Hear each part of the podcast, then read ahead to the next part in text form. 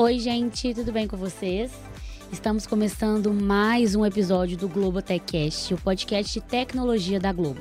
Aqui a gente atualiza de todas as novidades do mundo da tecnologia, agilidade e inovação. Eu sou a Nana Dato, sou uma mulher branca com deficiência física, tenho 1,36 de estatura, tenho cabelos longos, olhos castanhos, cabelos castanhos também. Estou usando um conjunto verde, limão, cropped e calça. E estou aqui no fundo do estúdio do Globotech Cast azul com alguns detalhes cinzas.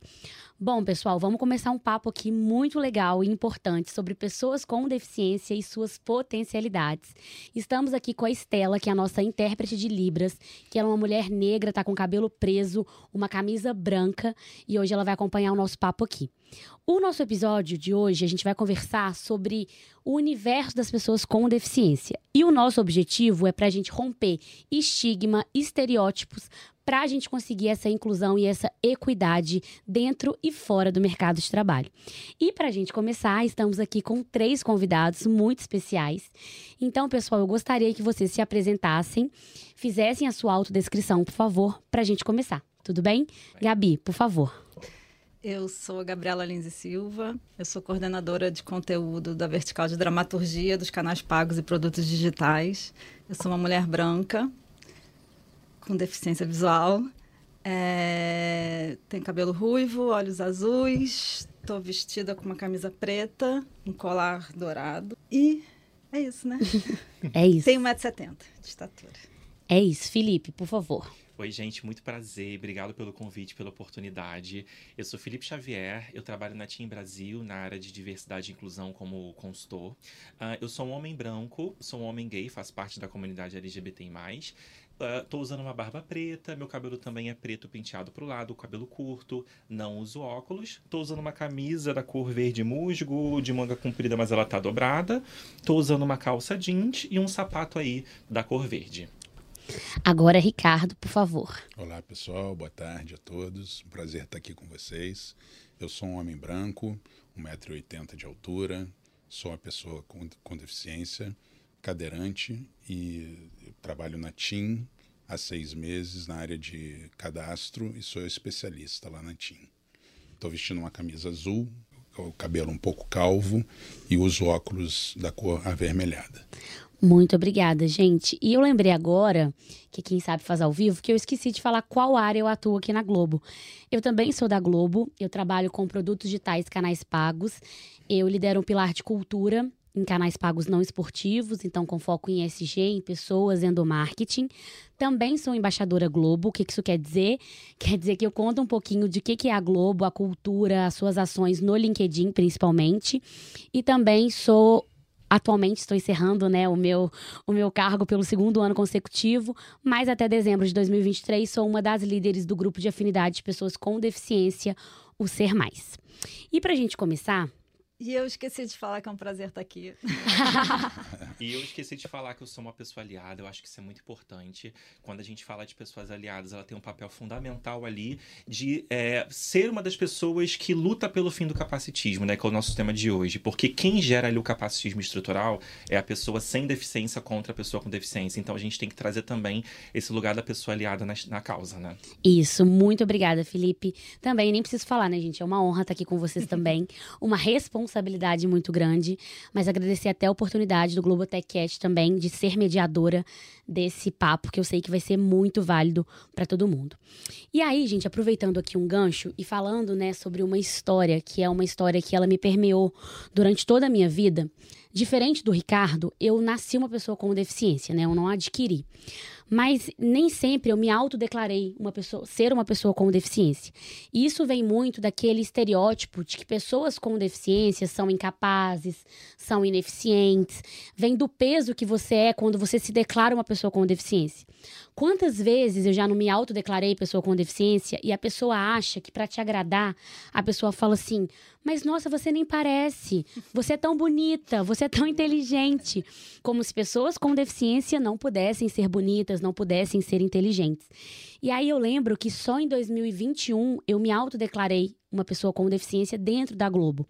E isso por quê? Porque eu lembro que meu pai falava isso, né? Meu pai atua desde muito tempo na com mineração em Belo Horizonte, né? E aí ele falava, ele já foi diretor de empresa e tal, que algumas empresas que ele passou, pessoas com deficiência no mesmo cargo recebiam menos do que pessoas sem deficiência. Então ele tinha muito esse medo. Ele falava comigo, filha, não fala que você tem uma deficiência, não se enquadra na cota de pessoas com deficiência, porque você não vai ter plano de carreira, porque você vai receber menos. E isso era muito cruel. Mas era verdade. A gente sabe que ainda é uma realidade. Graças a Deus, não da Globo, não da TIM, mas a gente sabe que algumas empresas ainda têm essa, essa triste realidade. E aí eu lembro que eu só me autodeclarei aqui na Globo quando veio Ser Mais, essa oportunidade do grupo de afinidade, que é um momento que eu me senti muito acolhida, foi um momento muito importante para minha carreira, mas também para Nana pessoa, sabe? Uhum. E aí foi quando eu também entendi que eu poderia ser quem eu sou, abraçar as minhas vulnerabilidades, poder realmente colocar a minha condição é, de maneira respeitosa, entendendo que vão me valorizar independente de qualquer coisa. E aí eu sei, Gabi, que com você também foi bem parecido isso, essa sua autodeclaração tardia. Eu queria que você contasse pra gente também um pouquinho de como que foi esse processo para você, assim, como que foi se autodeclarar uma pessoa com deficiência, como que é para você até os dias de hoje, agora atuando na Globo. Vou contar um pouquinho. Claro, fica à vontade. Antes de Globo, eu na verdade eu nasci, né, com eu tenho visão monocular. Eu nasci assim, é congênito. E quando, é, na minha época, a, a, visão monocular ainda não era considerada uma deficiência. Então, para mim, eu tinha um defeito. Eu nasci com um defeito. E assim, eu vivi minha vida inteira escondendo. Eu morria de vergonha. Assim, eu tinha muita vergonha de não enxergar com o olho esquerdo. Eu tinha muita vergonha disso. Meu olho às vezes cai. Eu morria, era desesperado, assim. É, e eu escondia isso o máximo que eu podia. Não é visível, né? Uhum. Então, eu podia esconder e eu escondi. Escondi realmente, assim. É tinha muito medo e tinha muito medo das pessoas saberem e me excluírem ou me ou do preconceito e vergonha mesmo era uma coisa para mim era um defeito eu tinha uma coisa errada em mim. E eu vivia assim a minha vida inteira mesmo minhas amigas sei lá só as mais íntimas mesmo sabiam ninguém na escola sabia eu não contava. E assim foi a minha vida toda eu trabalhei a vida inteira sem nunca nem nem falar sobre isso com ninguém. É, e aí entrei na Globo não não só não me declarei, como também não falei. As pessoas não sabiam uhum. que eu tinha visão monocular. E eu trabalhava e eu ia fazendo. ia me adaptando, ia dando um jeito, ia conseguindo, ia, ia fazendo. Até que é, veio trabalhar na minha equipe a Natália Santos, que é cega. Beijo, Nath. Beijo, Queridíssima. Nath. Maravilhosa, sigo ela. É, então, a Nath, ela não sabe, mas ela mudou minha vida. Porque ela convivendo com a Nath, né, e, e, ajudando, né, ela com as questões né, do, do, trabalho, tudo que eu fui entendendo que, que eu, o que eu tinha não era um defeito, uhum. era só uma deficiência. E isso é libertador. Foi libertador para mim, sabe? Tirar aquele peso, aquela coisa de. É, é, você muda, né? E muda tudo, muda a autoestima, muda. Uhum. A gente se sente mais seguro, é um processo, né? Não é assim, epa, acordei, é, legal. Sim. É todo um processo, ainda é, eu ainda estou nesse processo. É, então, acho que a minha autodeclaração veio também desse processo, partiu daí, sabe? Eu precisava também me autodeclarar, eu preciso... Pô, hoje, né, quando eu fui te mandar a bio, que eu coloquei mulher uhum. com deficiência visual, foi a primeira vez que eu escrevi uhum. no currículo, que eu numa bio, e até te perguntei, é assim mesmo? Eu escrevo Porque assim? tem a nossa autoaceitação também, é, né, Gabi? Esse é, é, o primeiro passo, Sim. Né? É... Mas, para mim, no meu caso, como eu vivia sempre, era um fantasma, né? Uhum foi, foi libertador, sabe? Entender que é só uma deficiência e que tá tudo bem, é só uma deficiência. Não tem nada de errado comigo, né? Sim. Então, aí que eu comecei esse processo. E tem sido, assim, tem sido realmente muito muito importante. Que é bom. muito bom. A gente eu posso é. complementar nessa perspectiva da pessoa aliada, né? Porque tem muito essa questão do eu passei a me aceitar, né? Antigamente eu escondi, hoje em dia eu estou me empoderando para poder me assumir enquanto pessoa com deficiência. Eu acho que o capacitismo estrutural, é, ele vem desde muito criança, principalmente também nas pessoas sem deficiência, quando, por exemplo, ah, o brinquedo do menino quebrou. O que, que os nossos pais ensinavam? Poxa, quebrou, joga fora, né? Não vê mais valor naquele brinquedo, por exemplo, né? Ou ou então até mesmo referências também. Eu, por exemplo, nunca tive uma médica com deficiência. Eu é, agora que eu passei a ver filmes de pessoas com é, deficiência sendo protagonistas desse filme. Então acho que por conta desse legado histórico do capacitismo estrutural, né, desde criança a gente entender que ah, se quebrou, joga fora e traz outro, acaba depois da vida adulta, né, reforçando esses estigmas discriminatórios contra essa população de pessoas de pessoas com deficiência, né? Sim, aproveitando, Felipe, conta um pouquinho pra gente o que, que é o capacitismo que a gente está falando né, desde agora. Explica para o pessoal de casa o que, que é o capacitismo e como que você vê como aliado, assim, a importância que o aliado tem na luta. Por que, que a gente precisa cada vez mais pessoas sem deficiência falando sobre a luta anticapacitista? Sim. Bom, quando a gente fala de capacitismo estrutural, é, fazendo um deparo com outras causas, né, a gente vê hoje algumas causas até com mais visibilidade, a gente precisa da mesma visibilidade da pauta de pessoas com deficiência em relação a gênero, raça, LGBT e mais, mas fazendo um comparativo para as pessoas que estão assistindo poder entender, o capacitismo está para a pessoa com deficiência, assim como o racismo estrutural está para a pessoa negra e indígena, e a LGBT mais fobia para a comunidade LGBT mais, né? Ele é o preconceito e a discriminação contra as pessoas com deficiência que podem se manifestar manifestar de três formas. Ou de uma forma agressiva, explícita, como a gente vê em redes sociais, quando algum influenciador ou influenciadora faz uma live, várias pessoas começam a difamar né, a honra daquela pessoa com deficiência pela característica dela. Ou então, as outras duas formas, é, enxergando essa pessoa como exemplo de superação, que eu acho que vocês têm muito mais histórias aqui do que eu para contar, de enxergar vocês como heróis ou heroínas por pequenas coisas que vocês fazem no dia a dia. E tem uma terceira forma do capacitismo, que é quando enxerga a pessoa com deficiência como uma pobre coitada que vai dar mais trabalho ao invés de trabalhar. E aí, entendendo toda essa dinâmica, né, essa desigualdade social, essa discriminação que faz com que as pessoas com deficiência não tenham seu lugar ao sol de maneira equânime, que começa o trabalho das empresas de pegar esse legado, esse problema estrutural e fazer as ações de conscientização ali para que as pessoas com deficiência possam ser vistas como talentos, como potenciais em relação a qualquer outra pessoa e crescer na organização. Tem uma história bacana de sucesso na carreira dela, né? Muito obrigada, Felipe. E assim como o Felipe fala, né, gente? A gente conhece, escuta muito falar do racismo, do machismo, e agora estamos ouvindo cada vez mais para falar sobre o capacitismo, que é uma violência estrutural, assim como o Felipe trouxe.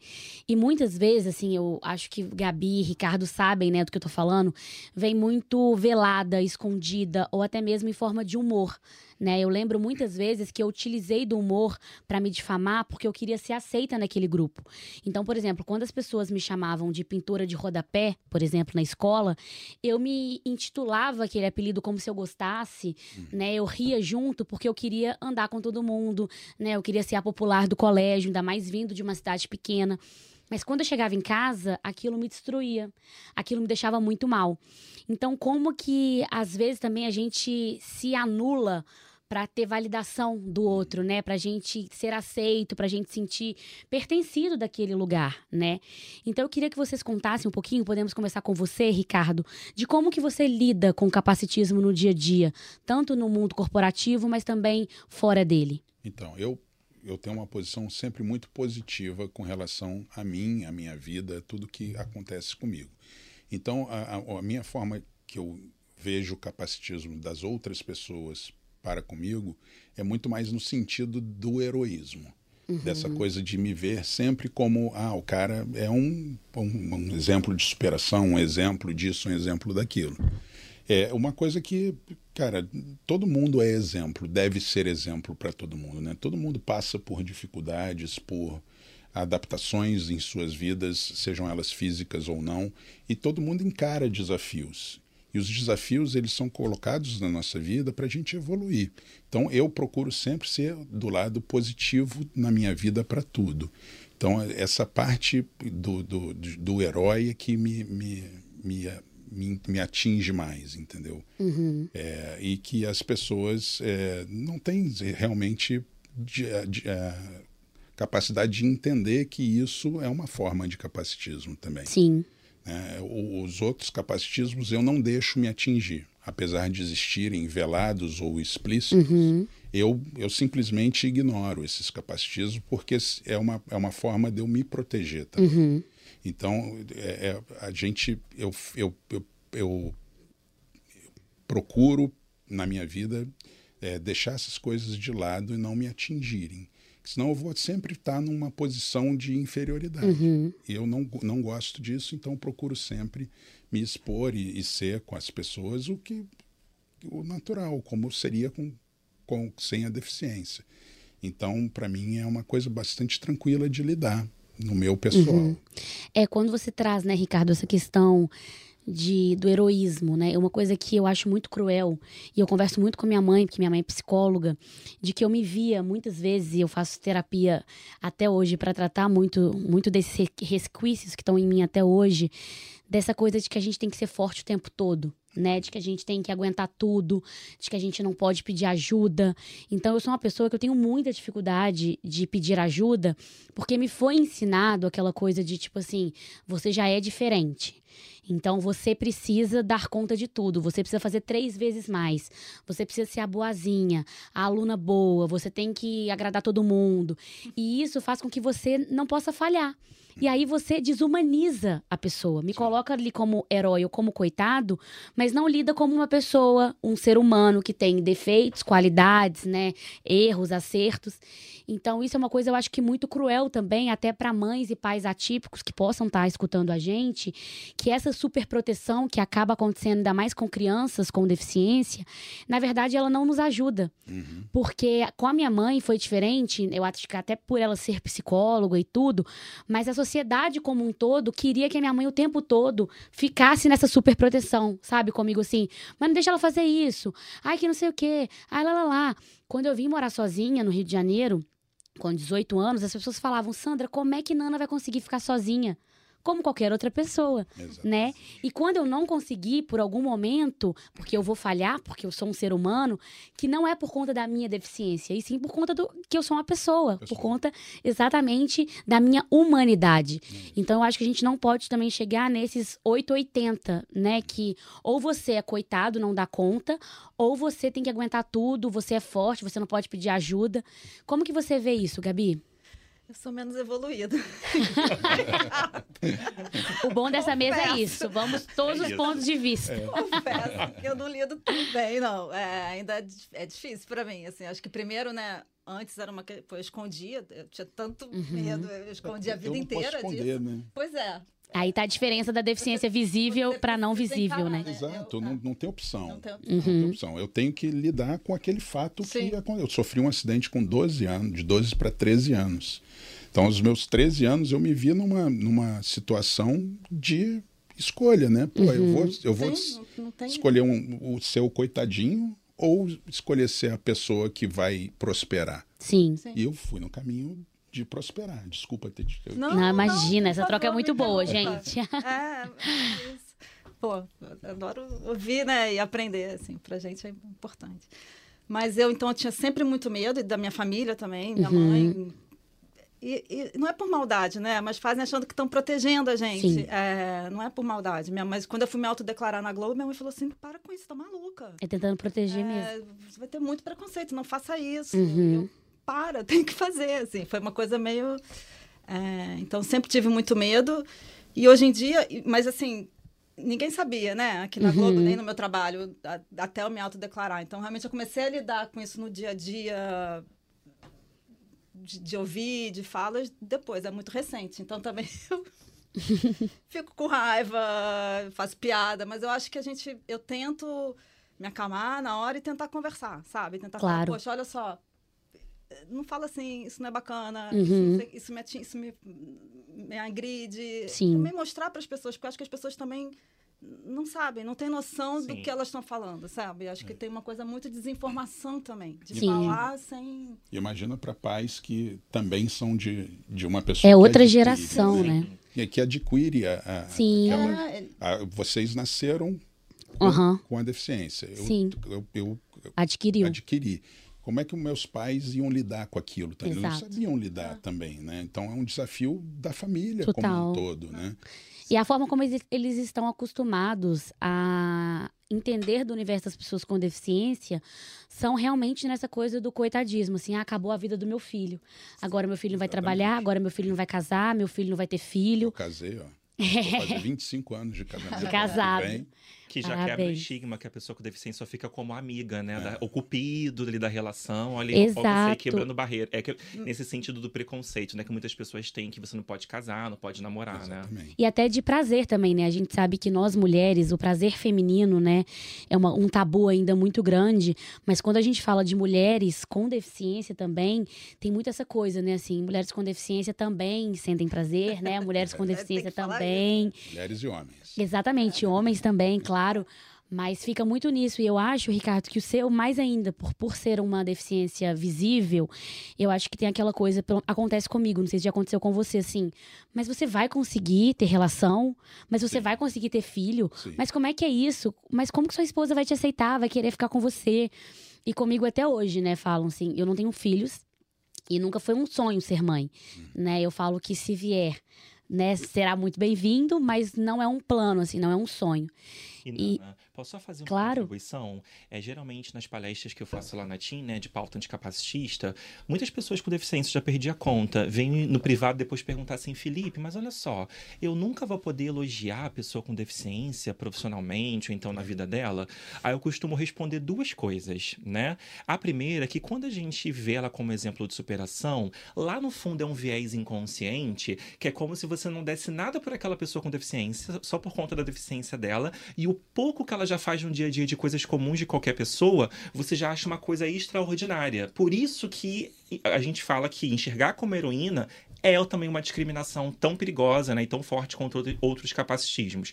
E a segunda coisa que eu falo é que você pode sim elogiar a pessoa com deficiência, me corrija se eu estiver errado, mas você vai elogiar pela entrega do projeto, pelo profissionalismo, porque ela é um talento, Como não porque outra pessoa. não porque ela foi pegar um papel na impressora e você achou uma coisa incrível, né? Sim. É, eu sempre falo disso, Felipe. Eu falo que eu quero que a minha história seja inspiradora porque ela realmente é. Não porque eu sou uma pessoa com deficiência, né? Eu acho que, que é muito desse lugar também.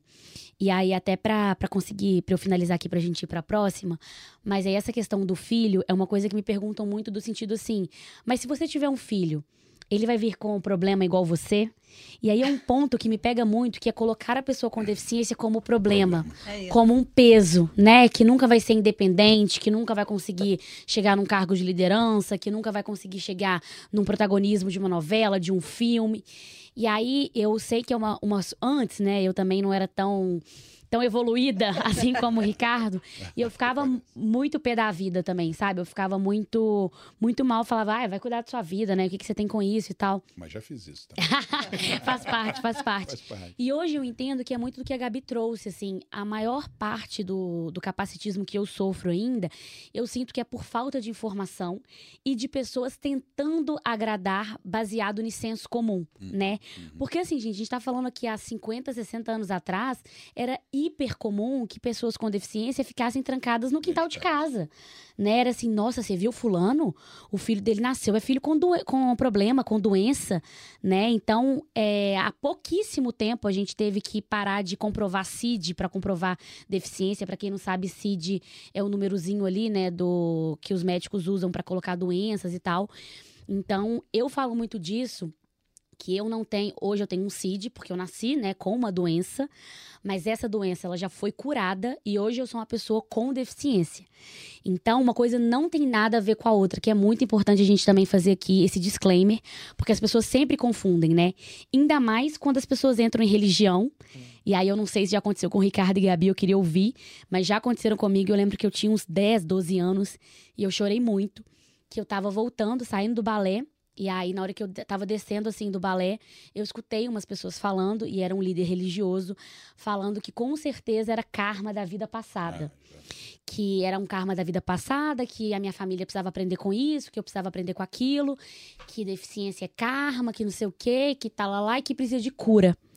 E aí a gente, outro disclaimer aqui é, gente, o que precisa de cura é doença, deficiência não é doença, então deficiência não precisa de cura, né? Exatamente. Então é muito importante a gente fazer esse disclaimer aqui e eu queria que você, Ricardo e Gabi falassem se já aconteceu essas atitudes assim com vocês também.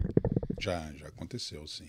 É, mas quando eu era mais, no, mais Uhum. jovem, né? No início da vida de, de pessoa com deficiência. É, um exemplo que você citou de das pessoas ficarem em casa e não se não se mostrarem, eu passei por isso no interior de São Paulo. Eu sou do interior de São Paulo, nasci uhum. numa uma cidade bem pequenininha, é, que eu sou residente com 13 anos e voltei a frequentar a cidade com 15, isso há 30 anos atrás. Então, assim, eu era o, o único cadeirante que saía na rua que andava na, andava na rua para cima e para baixo, porque eu não tinha carro, eu não tinha como uhum. me movimentar, eu ia me movimentar como? A Sim. pé, né? De cadeira, rodando. Então eu andava na cidade e as pessoas ficavam igual assim, zumbi, me olhando. Entendeu? Como se eu fosse uma, um, extraterrestre, né? uma, um extraterrestre. E aí tem a questão da, da, da, da, da cultura, né? A cultura é arraigada na, nas pessoas, de, muito de, do passado, de que as pessoas ficavam só em casa. E de fato, lá em, em Mococa, eu vi isso no interior de São Paulo. Uhum. Que as, os, eu não via cadeirante na rua, não via deficiente físico na rua. O primeiro que apareceu assim à vista de todos fui eu. Uhum. Entendeu? E eu via os cadeirantes na porta de hospital. Sim. Ou na porta de casa. Não saíam para a rua. Entendeu? Então é uma coisa que, que choca também. Né? Total. E com você, Gabi, alguém já pediu essa cura não. Não, não que bom. O que tem é uma coisa muito, assim, né? Principalmente familiar, assim, ai, tadinha, né? A vida é tão, uhum. tão sofrido, é, é, tudo tão difícil para você, tão mais difícil para você. Aí você fala, não, não. Né, não, não? É. Não, tá é normal. Bem. Exato. É, Eu acho tem uma incrível. coisa de... Desculpa, você pode continuar. É, não, disso, de... Né, de achar que tudo é mais... Que a gente... Uhum, esse sofrimento, um né? Sofrimento, é... Não, não é. É uma vida normal, uma vida ponto. normal, ponto, né? Sim. Mas sabe o que eu acho incrível? Que mesmo a gente estando em 2023, quase 2024, a gente ainda perpetua em vários núcleos sociais, religião, enfim, escola, um legado que vem desde antes do século I, que antes do século I, as pessoas que adquiriam, nasciam com uma deficiência nesses povos, né, nessas civilizações mais originárias, elas eram sacrificadas, Sim. jogadas de um penhasco, né, queimadas. Uhum. E até hoje, mesmo com toda a evolução tecnológica, social, a gente ainda vê esses comportamentos uhum. se manifestando contra as pessoas com deficiência, algo que a gente tem que quebrar, né? Sim, é visto como algo errado, né? Tem uma coisa que uma. Desculpa. Claro, fica à vontade. Uma que uma amiga falou, né? E ela fala: a gente escuta de pai e mãe. Ah, se você vê uma pessoa com deficiência, não olha, né? Finge que tá. Uhum. É. Tem isso, Nossa, né? De, isso é muito errado. É muito, mas se fala muito, né? Se fala muito. Se, Engraçado se que muitas isso. vezes eu estou em shopping, em algum Aí lugar pessoa... assim. Não, e criança, uhum. principalmente criança Nossa, pequena, né? Também. Vem e começa a empurrar a cadeira, porque é curiosidade no, normal de uma criança. E aí o pai e a mãe, não, não, não, não, não mexe, não sei Não, não, deixa a criança ah, mexer, sim. deixa a criança claro. ter intimidade, qual o problema? Exato. A criança precisa aprender que isso é normal. Normal. E a gente tem que naturalizar, né? Exatamente. E por isso que na vida adulta, gestor, gestora, equipes não sabem lidar e às vezes deixa de contratar uma pessoa com deficiência pelo medo tabu de não saber conviver. Porque quando a gente é criança, a gente, principalmente pessoas sem deficiência, quando a gente pergunta assim no metrô, no ônibus, mãe, pai, por que, que aquela pessoa só tem uma mão? Por que, que aquela uhum. pessoa é mais baixinha? O que, que os nossos familiares falam? Fica uhum. calado. É. Cala a boca. Não me pergunta nada, em casa a gente conversa. Aí a gente cresce, chega na empresa, acha que é um bicho de sete cabeças cabeças falar Exato. de inclusão de pessoas com Que a gente nunca falou sobre isso, né? Exatamente. É falar a verdade com a criança, né? Eu tenho um problema muito grande de essa coisa de mentir pra criança. Ah, que criança não entende. Claro que a forma de você falar com a criança vai ser uma forma mais lúdica, óbvio. Mas você não tem que mentir pra criança. Né? Por, que, que, você, por que, que eu sou diferente? Porque eu tenho uma deficiência. É porque as pessoas são diferentes. E eu explico muito, né? Eu tenho vários primos pequenos e sempre tem isso. Assim, Nana, por que, que todo mundo cresceu? Você não cresceu? Você também não é adulta? Você dirige? E aí, sempre conversando, hoje em dia é uma coisa extremamente normal para eles. Por quê? Porque eles têm convivência e a gente nunca mentiu para eles, né? Uhum. E agora, gente, falando um pouquinho de tudo isso que a gente falou, mas, né, se eu pudesse colocar aqui uma frase, é sobre a humanização da pessoa com deficiência. Porque essa questão de colocar a gente como herói ou como coitadinho é essa falta de humanidade, né, que não coloca pra gente pessoas com deficiência. E aí tem uma coisa, um ponto aqui, que é um ponto de opinião própria aqui, que eu sempre falo, que é o uso da sigla PCD. A gente sabe hoje que a sigla PCD ela tá muito em alta, né? E isso em artigos, em, em vagas, em muitas coisas. E eu super concordo, até para a gente conseguir também ter com que o termo correto seja utilizado, pessoa com deficiência. Porém, eu acho ru muito ruim quando a sigla PCD ela adjetiva a gente. Uhum. Tem muitas que falam, não, porque Nana é PCD. Porque a, a pessoa PCD, você está sendo redundante. A pessoa PCD é pessoa, pessoa com deficiência. É, pessoa CD, no caso. Exatamente, porque o P já foi. Muito bom, Ricardo. Então, e por que isso? Por que, que as pessoas muitas vezes preferem usar o PCD do que falar que a pessoa tem uma deficiência? Porque as pessoas acham que é negativo, acham que é pejorativo você falar que é uma pessoa com deficiência. Uhum. Sabe?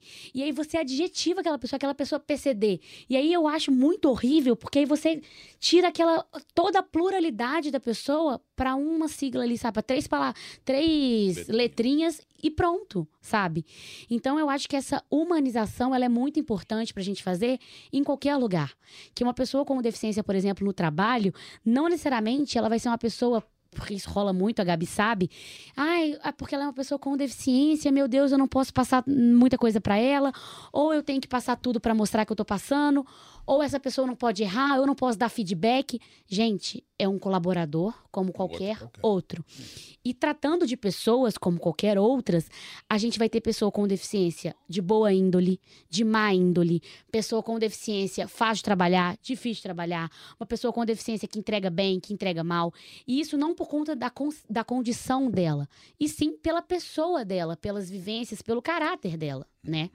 E, e também de poder falar sobre a deficiência e sobre o, o, trabalho feito, né? O que, que precisa, o que, que não precisa, como pode ser, né? O que, que de equipamento você precisa. A melhor que coisa é perguntar para a pessoa, é perguntar né, Gabi? a pessoa e conversar e, e, ser, e ter essa conversa franca mesmo, né? Exato. Até quando quiser ajudar, né? É, é. não. Quando quiser ajudar. É. Claro, até para saber como ajudar também, Exatamente. né? Para não fazer nada de errado, enfim.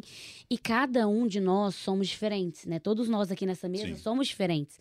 Então eu posso gostar, por exemplo, de um feijão de um jeito, o Felipe gosta do feijão do outro. E isso para tudo na vida. Então não necessariamente, por exemplo, eu tenho uma deficiência física, o Ricardo também, mas as necessidades que ele precisa são diferentes da minha. Cada a forma CD de lidar, é, exato. não, eu mesmo visão monocular, várias, né? Exatamente. E aí, falando um pouquinho, né, sobre esse essa forma de capacitismo tem a infantilização das pessoas com deficiência, né? Ricardo, comigo acontecia muito assim: ah, vou pegar uma cadeirinha para você, né? Uma mesinha, porque eu sou pequena e tal. Como que você vê isso, Ricardo? A infantilização, eu, eu particularmente não, não vejo muita infantilização no meu caso, uhum. porque, não sei, o meu tamanho, a minha voz, a minha forma de. Voz de locutor, né, gente? voz de locutor. Muita, muita gente faz assim, antes, é, antes de me conhecer, fala, fala para mim, pô, Fusquilo, o Ricardo, eu, eu tinha medo de você antes de conhecer porque eu profissionalmente eu sou uma pessoa séria. Uhum. Eu procuro ser e, e tem o negócio da voz realmente. As pessoas ficam, ah, pô, tinham receio de, de você. De, de, de, chegar em você, de falar com você, porque você parece que é uma pessoa brava. Sempre parecia que era bravo. Pô, eu não sou bravo, gente, sou tranquilo. Não precisa ter medo de mim. E esse negócio da tecnologia, né? Muita gente, inclusive na TIM, provavelmente, não sabe que eu sou, sou PCD. Uhum. PCD, pessoa com pessoa deficiência. com deficiência. que eu não que eu sou cadeirante. Então, muita gente vai ficar sabendo provavelmente nessa live agora. Uhum. Né? E, e, e, acabam tratando comigo com, com, com naturalidade, porque me, me enxergam através do monitor uhum. e não pessoalmente. Então, é, eu não tenho tido muita, muito, muitos casos de, de infantilização, não, não e, sofro Ricardo, muito uma isso. dúvida, uh, porque a infantilização nem sempre é falar Ricardinho, cadeirinha, né? Uhum. Ela também se manifesta muito na, na questão do acompanhante. Você encara sim. essa barreira de falar com o acompanhante, não com você? Ah, isso, isso sim, isso acontece muito. Às vezes, eu sou casado, vou fazer 25 anos, né? As pessoas falam com a minha mulher, com a Gel, minha mulher, amor, te amo. Ai, que lindo, gente! e, e não, não, se dirigem a mim. Aí eu faço questão de falar, não, eu respondo a pergunta Sim. que a pessoa faz questão de responder. Às vezes, às vezes até pergunto, ué, por que você não está falando comigo? Exato. Eu tô aqui. Porque aí eu né, lida com você como um doente, né? É. Um incapaz, ele não responde por, por você, né? É muito louco. Eu não sei o que as pessoas têm na cabeça para fazer uma, uma coisa dessa. Né? Sim, mas é infelizmente muito normal, né? É. E agora, gente, falando sobre deficiência e ineficiência também, eu lembro de quando a gente tava no. Eu acho que a Gabi nem tinha entrado ainda no grupo no ano passado. A, tava rolando um jogo e aí um narrador do Sport TV fez um comentário capacitista ao vivo. Ele falou: tem uma deficiência em campo. E aí eu nem tava assistindo esse futebol, que depois que meu time caiu, que é o Cruzeiro, eu nunca mais assisti, que tá quase caindo de novo. Mas enfim, brincadeiras à parte. E aí eu lembro que a pessoa comentou no nosso grupo do WhatsApp, falando: gente, o narrador acabou de ter uma fala super capacitista e tal. E aí no grupo tinha uma, uma pessoa que trabalhava no esporte, que prontamente, uma pessoa sem deficiência, a importância do aliado, né, Felipe? Sim. E aí essa pessoa aliada na hora falou: "Não, me conta direitinho qual o jogo que foi", pegou todas as informações, endereçou para a área responsável. E aí a gente fez todo um trabalho, né, anticapacitista com todo o time, explicando, né, sobre terminologias e tal, inclusão, enfim. E foi muito maneiro. E aí, eu sempre, quando me perguntam de grupos de afinidade, eu lembro desse caso, porque eu acho que tangibiliza tudo isso, né? E a gente sabe como que os grupos de afinidade estão em alta agora no mundo corporativo e como que eles são importantes para a nossa agenda SG, que é uma palavrinha aí que está em alta também. E eu queria, Felipe, que você falasse um pouquinho para gente como que os grupos de afinidade fortalecem o SG e também essa aceleração de carreira de equidade dentro de diversidade diversidade e inclusão? Ótima pergunta. Quando a gente fala de inclusão de pessoas com deficiência, não é mais aquele modelo dos anos 90, né, alguns anos atrás, desde, desde que foi criada a lei de cotas, que a gente só contrata a pessoa com deficiência, se eu contratei, ela está inserida, está tudo certo, né? Isso uhum. evoluiu, porque não adianta a gente contratar, bater a cota ali, obviamente aqui eu não estou viciando o nosso olhar na cota, porque a gente tem que contratar além da lei de cotas, Sim. tem que ser uma inclusão genuína, mas não adianta você contratar, bater essa cota e na primeira semana a pessoa com deficiência sair porque ela está sofrendo um milhão de né? Então, quando a gente fala de uma empresa com uma cultura ESG mais focado na letra S, que é a parte de social, uh, como é que os grupos de afinidade apoiam toda essa jornada, né? Porque o grupo de afinidade, para quem nunca ouviu falar, né, tá aqui vendo a primeira vez uma live empresarial, é um grupo de pessoas voluntárias de diversas áreas da companhia que elas se reúnem de acordo com uma periodicidade definida pela empresa ali, é, se reúnem junto com a área de diversidade e inclusão ou o comitê da empresa para pensar em políticas, programas e inicia iniciativas em prol da equidade e inclusão, nesse caso aqui da diversidade de pessoas com deficiência, né? Então, por exemplo, lá na TIM foi uma iniciativa maravilhosa que a gente lançou em 2020, porque a gente conseguiu, junto com os grupos de afinidade, construir uma governança ali da inclusão de pessoas com deficiência, né? Eu não vou entrar aqui no bit-bate do projeto, mas eu acho que falando de maneira muito macro, eu acho que é bem parecido com a Globo, inclusive, a gente está bem em linha. A gente tem uma frente de empregabilidade, com vagas afirmativas, né? Banco de talentos, eu programa de indicação. de uma vaga dessas. Boa! Ele veio do nosso programa de contratação contratação. Eu vi também que vocês também têm essa iniciativa no LinkedIn Sim. do Banco de Talentos de Pessoas com Deficiência, vagas afirmativas. A gente tem toda uma frente de cultura inclusiva, com sensibilização, treinamento da liderança, treinamento da empresa como um todo para as equipes também serem inclusivas com as pessoas com deficiência.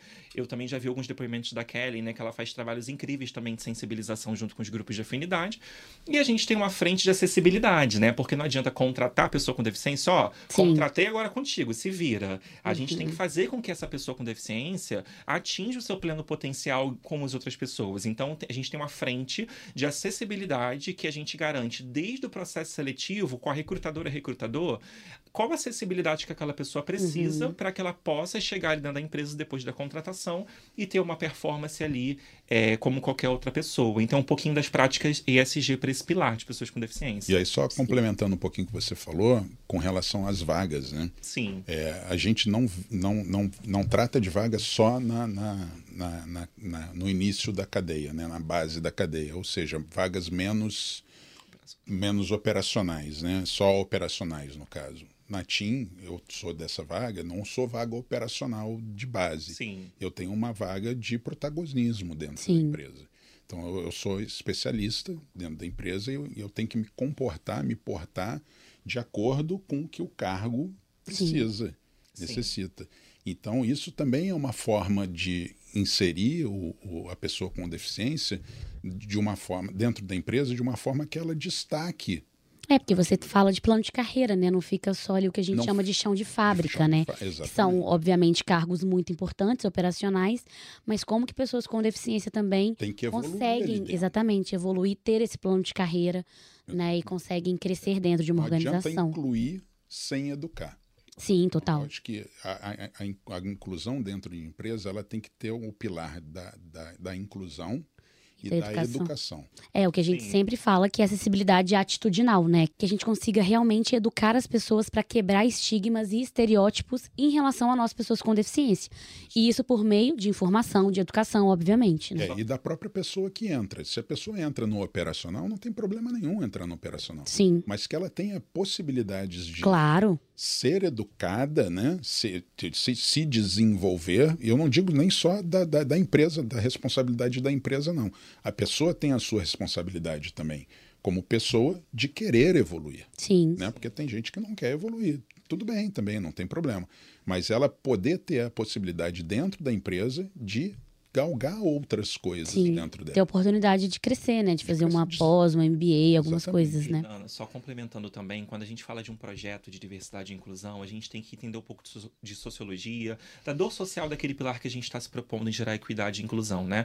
Então a gente sabe que hoje no Brasil, pessoa com deficiência, obviamente não estigmatizando aqui, porque tem pessoas com deficiência altamente qualificadas como vocês aqui, mas também existe um, um outro segmento, né, uma outra população que pela falta de acessibilidade na escola desde pequeno, ela não conseguiu se qualificar Sim. em relação às outras pessoas. Então lá na TIM a gente tem essa preocupação de abrir vagas para todas as posições, tanto operacionais Sim. quanto posições de poder, que é o caso aí do, do Fusquilo, né, do Ricardo. E para as vagas, a gente também abre operacional para que a, a gente possa dar essa oportunidade Claro. de impacto social, qualificar a pessoa com deficiência, por exemplo, para nossa posição de telemarketing e vendas para trabalhar na loja, ela passa por toda uma formação básica, né, para que ela possa ter a, a- a- capacidade de produzir igual às pessoas sem deficiência. Então é um trabalho assim de mu- um, um- um trabalho de formiguinha, né? A gente garantir que toda a estrutura ali da companhia tem essa diversidade e também as- os processos inclusivos. Sim. E Gabi, me fala um pouquinho de como que foi pra você ser uma integrante do Ser Mais, assim, como que você vê o grupo, como tá sendo pra você? Me conta um pouquinho da sua experiência. Eu acho muito importante esses grupos. Acho que é uma iniciativa da Globo. Sei que tem outras em todas as empresas, mas né, no nosso caso, na Globo, para mim, incrível. E, e para mim foi uma coisa de. Acho que tem várias frentes, né? Acho que, atua, acho que o grupo atua em várias frentes e, assim, para mim, o meu primeiro, eu quero ir para o grupo porque eu precisava estar e ter conviver com outras pessoas com deficiência. Eu acho Uhum. que isso para mim é, a gente poder trocar, a gente tá, tá com pessoas que sentem a mesma coisa que você, que, que tem as mesmas questões, e você poder trocar num, num lugar Criar uma rede de apoio, né, criar uma Gabi? rede de apoio, fortalece a gente. Uhum. Acho que isso é, para mim, é Evolui, fundamental. né? É uma evolução. É, também. e a gente aprende muito. É isso que eu te falei. Não, conta a sua história, eu quero ouvir, porque eu acho É que a gente troca, aprende um né? com o outro. Sim. É, e eu acredito muito no coletivo, né? Acho que Uhum. a gente juntos, a gente Sim, muda o mundo, né? mais, Assim, né? é, é. E acho que isso é muito importante, a gente poder trocar, né? Ai, tá acontecendo isso, não sei o quê. Acho isso, para mim, fundamental. Assim, tem sido muito importante, muito... E acho que, assim, porque assim como a gente, que demorou muito, né? E que tinha muita vergonha, muito medo Uhum. de se autodeclarar, imagino que tem muitas pessoas na Globo Sim. e em outras empresas que também têm esse medo. É. E eu acho que o grupo acolhe, pode acolher. Acho que assim, a gente está falando disso, acolhe também as pessoas. Fala, não, acho que não vamos ter medo, a gente tem que falar. Porque aí eu, entra na coisa da, né, da- das pessoas que não têm informação. Eu acho que para a gente lutar contra o capacitismo, a gente precisa se expor. A Sim. gente, pessoas com deficiência. A gente tem que falar dos nossos medos.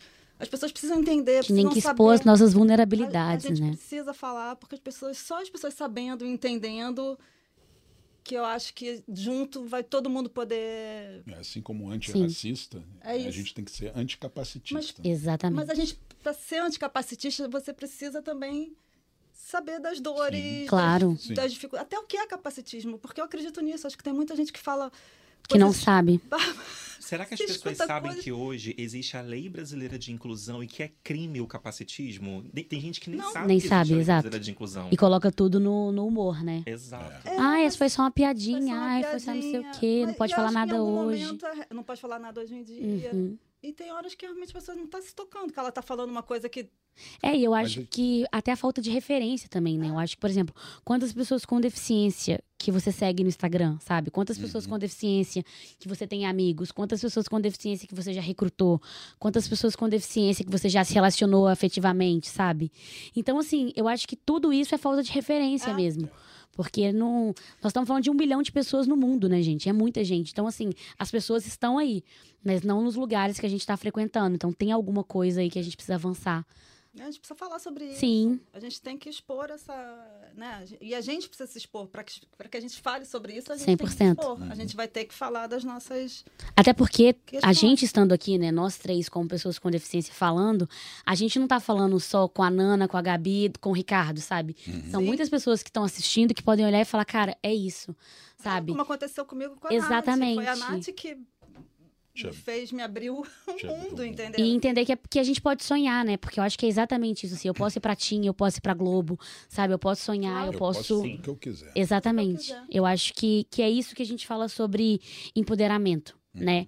Eu Tem lembro... uma- desculpa. Claro, pode falar. É, tem uma iniciativa do grupo que eu, você sabe, que eu sou muito fã, que é- são as rodas de conversa. Sim. Ah, é né, ótimo. nas equipes. Eu acho isso realmente assim. Eu participei de uma com você Uhum. e, e para mim foi um caramba, sabe? Eu saí muito emocionada porque eu acho que é, é esse momento, esse momento de estar com as equipes, de estar com gestores e, e falar. Vale Sim. mais que mil vamos palestras, conversar, né? vale mais que mil palestras. É vamos verdade. conversar francamente, transparente, com transparência é, sobre as questões todas. E as pessoas só entendem o que elas conhecem. né? O Exato. que elas não conhecem, elas não, infelizmente Não não têm capacidade de Sim. entender.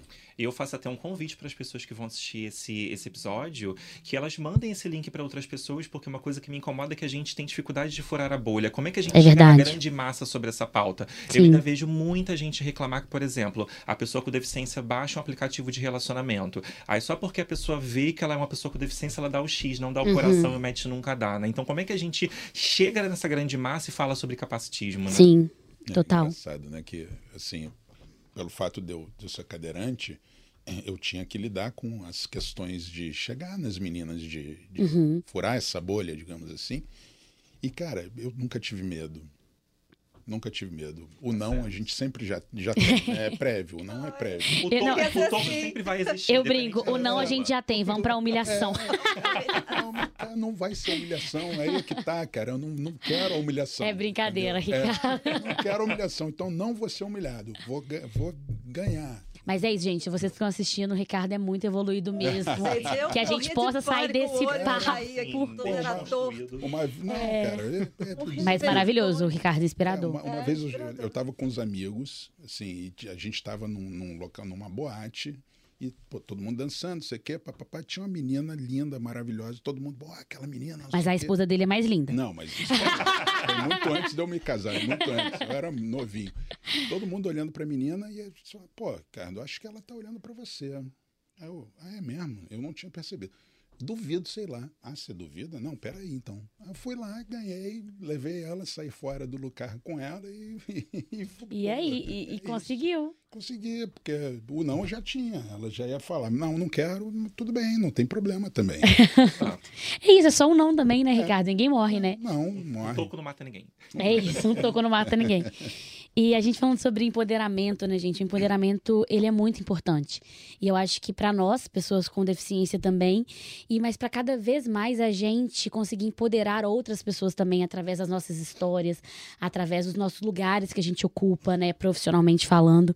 E a gente também não aceitar ser a única pessoa com deficiência daquele local, né? Me atrapalhava muito isso, me incomodava muito. Nana, vai porque você é PC PCD. Vai porque você é PCD. Vai porque você é PCD. Eu falava, gente, mas só eu, sabe? Não tem mais ninguém. Assim, sabe? É uma honra, claro, mas assim, não tem mais ninguém mesmo pra gente chamar. Então, eu acho que esse empoderamento, ele é muito importante pra gente conseguir essa equidade. Uhum. Porque a representatividade, ela é muito importante, mas só ela não, não adianta. A gente precisa de equidade. É. Então não é uma pessoa representando, não é a Nana representando todo mundo, não é a Gabi, não é o Ricardo, não é o Felipe, né? É todo mundo chegando junto pra, porque tem espaço para todo mundo. E eu acho que é exatamente essa convivência, porque com certeza as pessoas que estão convivendo com você já vão ter esse olhar, porque aí já olha e fala assim, cara, mas o Ricardo tão competente, tão bom, não sei o quê, e ele tá em cadeira de rodas. Olha, realmente era aquele senso comum capacitista de que pessoas em cadeira de rodas não podiam chegar lá É de que pe- pessoas em cadeira de rodas não eram competentes. Então, eu acho que o exemplo, ele arrasta, né? Eu acho que quando a gente vai criando essa teia, a gente vai conseguindo ver essas mudanças. E aí, eu lembro, por exemplo, né? Eu venho de Nova Lima, sou mineira, acho que já deve ter reparado pelo sotaque. que eu falava que eu queria trabalhar na Globo. Sempre falei, ah, eu quero trabalhar na Globo. E aí, eu lembro que quando eu tava, sei lá, eu tinha uns 10, 12 anos, e aí meu pai falava, olha, minha filha, não vou falar o nome aqui, emissora tal aqui pra você aparecer. Ai, não é a Globo, eu não quero. Aí meu pai falava, minha filha, mas tem que ter humildade, que não sei o que. Eu falava, não, pai, mas eu quero a Globo, eu quero a Globo. minha filha, mas não sonha tão alto, porque a queda é maior, que não sei o que. Eu falava, não, vou sonhar assim que eu vou conseguir. E o porquê disso? Por, por uma proteção e um medo de que como que minha filha vai para Globo? Primeiro, que é muito longe pra gente de distância mesmo física, né? Segundo, que ela é uma pessoa com deficiência, não tá no padrão ali do belo, né, do aceitável, do correto, e ainda queria vir pra Globo e ser apresentadora. E aí meu pai pirava, né? Meu pai falava assim: "Minha filha, pelo amor de Deus, vamos, vamos com calma". E aí um degrauzinho a gente vai conquistando, vai conseguindo. E eu vejo que como que esse empoderamento, ele é importante até para as pessoas deixarem a gente sonhar, né? Hoje eu sou atriz também, inclusive estava no último final de semana em peça também, foi um sucesso, foi ótimo. E eu lembro que foi uma realização da minha criança interior, assim, uhum. assim, sabe? De que eu achei que eu nunca poderia estar num, num teatro fazendo uma peça e a casa cheia e podendo fazer. Então, eu acho muito importante isso também para o mercado de trabalho, para a gente poder sonhar e realizar. Então, como que vocês empoderaram, Gabi e Ricardo, no mercado de trabalho? Assim, quando que você, Gabi, decidiu assim, eu quero seguir com conteúdo, sabe? Eu quero ficar expert aqui. Porque hoje você está num cargo de liderança, você é coordenadora. Como que foi para você chegar até aqui? Me conta esses sonhos. Sou muito sonhadora, Quantas adoro estar sonhando. Né? Temos a hora que você precisar. nossa, agora... O estúdio é nosso. Não, eu sempre trabalhei, né? Eu fiz tablado também. Na Ai, verdade, beijo tablado, eu, amo. Eu queria ser atriz. Eu era uhum. atriz, já fui atriz. E, e aí, por conta né, da minha questão do olho, eu achava que eu não podia ser atriz. Porque meu olho cai aí na câmera, uhum. fica caído. Eu falava, como é que eu vou ser atriz? Assim, então eu. Mas graças a Deus, que eu era péssima atriz. resolvi mudar. Até parece, Gabi tem certeza que arrasava. Não. Depois manda vídeo pra gente ver. Eu cheguei a fazer anos dourados, eu fiz, fiz coisa. Ah, então não era ruim, para. Não era ruim, fazia. Fazia figurante. Elenco de apoio. e aí eu, enfim, deixei né, de ser atriz. Ufa. E fui dirigir, fui, fui, trabalhar em cinema. Então, acho que foi um caminho.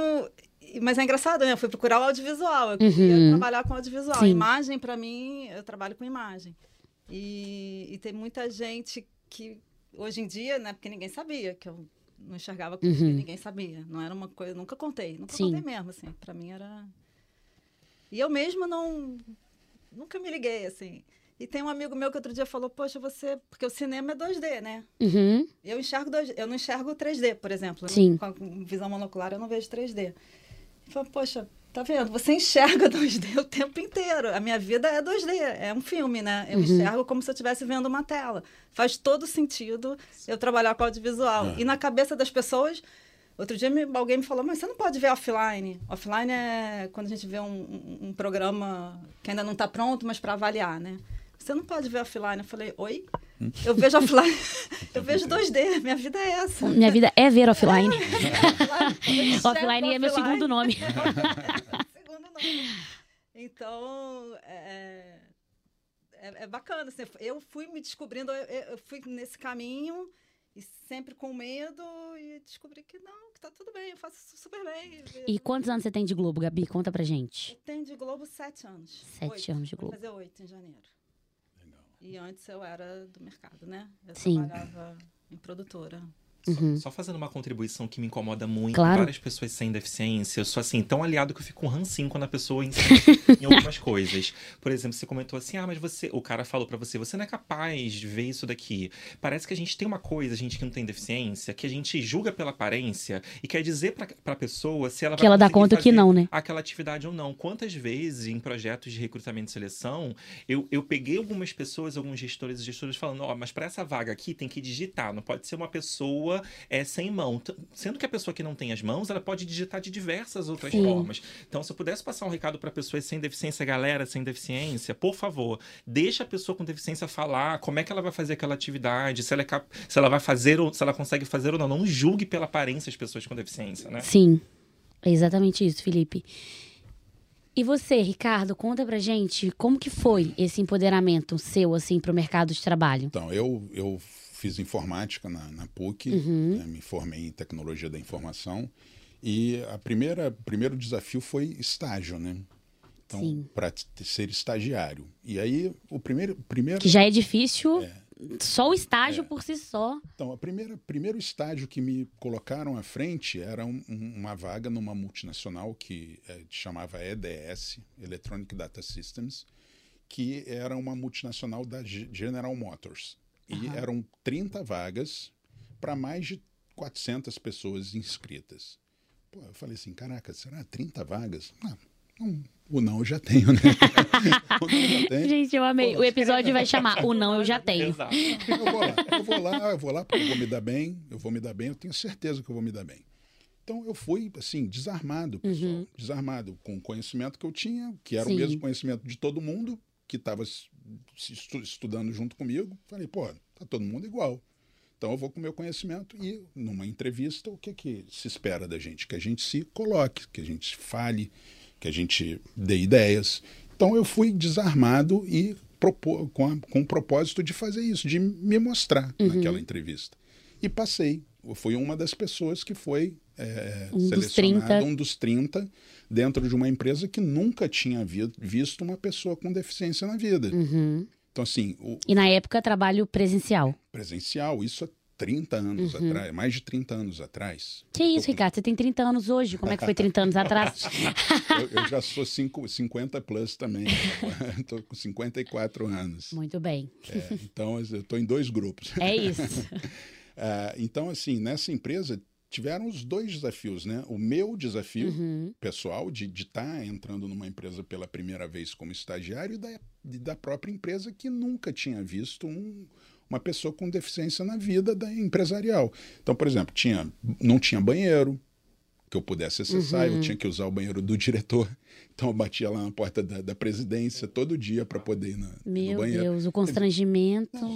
Os desafios, gente, Parece os desafios de, de hoje em dia são muito menor. É claro que a gente tem que evoluir muito, mas são muito menores do, do, que os desafios de 30 anos atrás. Sim. Muito menores. Até porque há 30 anos atrás, se hoje a gente já é taxado de mimizento, imagina há 30 anos atrás você querer reivindicar alguma Nossa. coisa, né? Então, mas eu bati, eu batia lá na mão, cara de pau. O cara tava em reunião, falava, meu amigo, eu preciso ir no banheiro. Até porque não é um favor, né? Exatamente, é o mínimo, né? Eu tinha que ir no banheiro. É uma necessidade fisiológica. Se eu usasse o banheiro dele, eu usava um banheiro de todo mundo que eu não, não tinha uma casinha para mim. Claro. Então não, não dava, né? Não dava. Então, assim, foi um desafio corporativo também, uhum. entendeu? Porque não, não tinha essa questão da inclusão. Como é que eu vou incluir uma, uma coisa que. Então, o meu desafio foi sempre em vaga, sem ser vaga de, de pessoa de com deficiência. De pessoa com deficiência. Então, minha vida inteira foi assim. Foi lá, foi na, na, na, na data prévia, eu até entrei numa vaga de, de de inclusiva, né? Uhum, inclusiva, depois, afirmativa. É, afirmativa. Depois eu saí para Oi, e na, entre Oi e, e, Vital eu fiquei 24 anos na empresa. E lá eu tenho certeza que eu transformei também a empresa. Sim. Porque eu cheguei lá e não tinha, no, no prédio do Leblon, não tinha é, rampa. Eu tinha que fazer, ir em salas de reunião com degrau. Meu Deus. É, então eu tinha que alguém tinha que me puxar para eu Nossa, entrar na sala de reunião. Eu tinha que sair às vezes empinado, né? A gente empina a cadeira. Uhum. eu consigo descer dois, três degraus sozinho, sem, uhum. sem precisar de ajuda. E aí um, um belo dia eu, eu encontrei o, o diretor de, de, RH e falei, Júlio, olha só, estou passando por isso, isso, isso aqui na empresa. Como é, até quando que isso vai ficar Sim. assim? Cara, no ano seguinte ele arrumou dinheiro e quebrou a empresa botou banheiro, uhum. banheiro acessível, botou Colocou rampa, rampa. Fez, transformou a empresa. Entendeu? É, então, assim, os desafios estão aí para serem enfrentados da melhor forma possível e para a gente evoluir pessoalmente e fazer com que os outros evoluam também. Claro. O Ricardo tocou no ponto importante que se a gente não pode esperar a empresa ficar perfeita para trazer Sim. pessoas com deficiência, né? Porque infelizmente isso ainda é um pilar, né, de pessoas com deficiência, que a transformação só acontece quando você vê a pessoa com deficiência ali com presente. Certeza. Né? Eu sou agrade imensamente agradecido à EDS, essa empresa que me incluiu nessa época, porque eu, eu tive um, uma estrada lá dentro. Eu fui Sim. estagiário, depois eu fui analista e depois eu saí porque eu fui para uma outra oportunidade Exato. melhor. E tem empresas que até utilizam, né, Felipe, esse argumento de não, porque a gente não está preparado como uma coisa de zona de conforto de para não contratar pessoas com deficiência. Uhum. Mas agora 100% perfeito, 100% preparado, gente, a gente nunca vai estar, tá, sabe? Nós somos humanos, empresa feita por, por humanos, então assim, a gente tem que aproveitar as oportunidades para a gente conseguir avançar na acessibilidade, na equidade, né? Até porque as pessoas, assim, vamos falar a verdade, as contas chegam, a gente tem que ter o dinheiro no bolso para poder pagar as contas. Então as pessoas querem trabalhar. A pessoa, me corrija se eu estiver errado, a pessoa com deficiência não começa a ter dificuldade quando ela entra na empresa empresa. A vida inteira ela enfrentou barreiras Sim. e dificuldades, né? Então ela sabe que ele pode ter um desafio também, mas é a empresa se colocar ali vulnerável de, olha, estamos numa jornada, estamos num percurso, podemos contar com você, vamos te ouvir, vamos fazer tudo o que for possível, mas a gente junto, quer né? garantir uma é experiência é positiva para você. É a transparência, né? né, Felipe? É jogar junto, exatamente isso. E complementando até um pouco do que eu falei antes, eu acho que o fato de eu ter escondido, né, durante muito tempo, em toda a minha trajetória profissional, a, a minha deficiência, eu também perdi a oportunidade. Eu tive que ultrapassar meus limites diversas vezes, fazer Sim. coisas que eu não. Como é que eu faço isso? Né? Uhum. Que, que eu, que, é. E acho que depois que eu me autodeclarei, eu tenho conseguido hoje em dia. Ainda é difícil, porque a gente tem muito medo. Claro. assim, mais uma vez, Ricardo evoluído. Não, Tô brincando. Né? Tô... Eu tenho muito, né? Você fica com medo de, pô, vou pedir um, um equipamento, vou... mas acho que voltando ao nosso papo inicial de a gente tem que falar, de quanto mais a gente está falando, quanto mais pessoas com deficiência tiverem nas empresas e, e, e falarem e, e, colocarem as suas necessidades também, né? De, Sim. De, Sim. É, mas uh, vai evoluir, né? É, uma transformação uma coletiva transformação também, né? coletiva, né? né? Sim. E, gente, infelizmente, nós estamos chegando ao fim. Eu poderia ficar aqui horas e horas falando com vocês. Tenho certeza que o pessoal de casa também quer mais. Mas quem sabe a gente não faz uma parte 2, fica aí pro, pro nosso diretor. Topamos. e, bom, gente, é isso, assim, diversidade e inclusão não tem receita de bolo. Então, não tem fim, né? É um trabalho diário, é um trabalho constante. É um trabalho que eu sempre falo que a gente tem que ter intencionalidade. Então, a gente tem que ter intenção quando a gente vai estudar, a gente tem que ter intenção quando a gente vai recrutar pessoas com deficiência, pensar nesse plano de carreira, né? Se uma coisa não está funcionando, a gente entender junto com a pessoa a melhor forma, né? Dar esse protagonismo, valorizar as potências das pessoas com deficiência. E eu tenho um ponto aqui, só para a gente finalizar mesmo, que eu sempre falo, que eu vejo isso gente fala muito lá no Ser Mais, né, Gabi? Que é um ponto que afasta muitas pessoas, principalmente pessoas sem deficiência, que é o medo de errar. Sim. Ah, mas se eu errei, ai, se eu falar errado, ai, se eu não souber ajudar da melhor forma. Gente, errar todos nós vamos, nós somos humanos. Mas é o que você vai fazer com aquele erro, hum. né? É você assumir que você errou, você ter essa humildade, pedir desculpa, aprender com aquilo e não fazer de novo. Luiz. Exatamente. Então é muito importante a gente ter essa intenção e querer realmente mudar e ter essa equidade nas empresas e para fora dela também. Então, quando você vai, por exemplo, em espaços públicos, em shows, quantas pessoas com deficiência também estão curtindo aquele espaço? Se não estão curtindo, por que, que não estão? Será que é porque elas não gostam mesmo? Ou porque muitas vezes a gente deixa de ir porque a gente sabe que a nossa experiência não vai ser uma das melhores e a gente fala, não, não vou sair de casa para passar raiva, né? Então, foi uma honra, gente. Muito, muito obrigada mesmo por vocês estarem aqui comigo. Contem comigo. É, se vocês tiverem, gente, algum comentário, pergunta ou sugestões, fala com a gente. O nosso e-mail é globotechcast.g.globo. Se você tá aqui no YouTube, deixa um comentário, vai, não custa nada. E se você tá no Spotify, deixa uma avaliação, por favor. E se você tá no YouTube também, deixa avaliação, não esquece de comentar. Muito obrigada, gente. Até a próxima. Um beijo. Tchau, tchau. Valeu. Tchau, tchau. Tchau.